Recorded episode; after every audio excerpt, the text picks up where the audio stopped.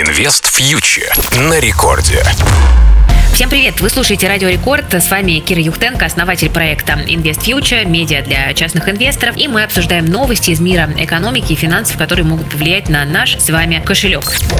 И, друзья, на этой неделе, конечно же, в фокусе внимания было заседание Американского центрального банка Федеральной резервной системы, который довольно ожидаемо повысил ставку на 25 базисных пунктов, э, сделав, соответственно, выбор все-таки в пользу того, чтобы бороться с инфляцией, а не в пользу того, чтобы поддерживать экономику потому что сейчас американский Центробанк находится на такой очень сложной развилке. Пока все-таки инфляцию считают большей проблемой, но говорят о том, что так или иначе, вероятно, будет сделана пауза в повышении ставки, но пауза это не снижение, да, то есть финансовые рынки и экономика все-таки хотели бы, чтобы ФРС сказал, да, ребята, есть проблема, мы приближаемся к рецессии, поэтому нам необходимо ставки понижать. Но, как мы видим, таких высказываний не прозвучало. Пока это всего лишь пауза, и этого явно, конечно, недостаточно для того, чтобы удержать экономику США от э, рецессии. Они говорят все чаще и чаще. Да, возможно, она будет умеренной рецессией, но, тем не менее, судя по всему, все-таки какой-то худшей точки американская экономика, а значит и американские рынки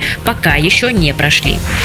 Тем временем нефть марки Brent на ожиданиях рецессии как раз-таки достаточно уверенно продолжает снижаться до 72 долларов за баррель. Она добралась, но обратите, пожалуйста, внимание на то, что рубль сейчас, несмотря ни на что, чувствует себя вполне неплохо и опустился уже до 77 за доллар. И здесь сказывается, на самом деле, целая комбинация факторов, которая сейчас играет в пользу российского рубля, в том числе и сокращение дисконта Юрлс по отношению к бренду и многие другие факторы. У некоторых аналитиков э, замаячили на горизонте прогнозы по рублю в 75, но все-таки вот более серьезного укрепления рубля в текущих обстоятельствах никто не ожидает. Да, скорее вот тот тренд, который мы сейчас видим, является такой достаточно временной коррекцией после скачка валюты в последние месяцы. Поэтому, на мой взгляд, расслабляться не стоит. И если вы, допустим, копите валютную подушку, то можно наоборот использовать текущее укрепление рубля как э, очередной момент для ее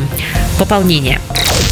Ну что ж, друзья, э, сегодня на этом у меня будет все. Вы слушали Радио Рекорд. С вами была Кира Юхтенко. Спасибо за внимание и встретимся ровно через неделю. Берегите себя, своих близких и свои деньги.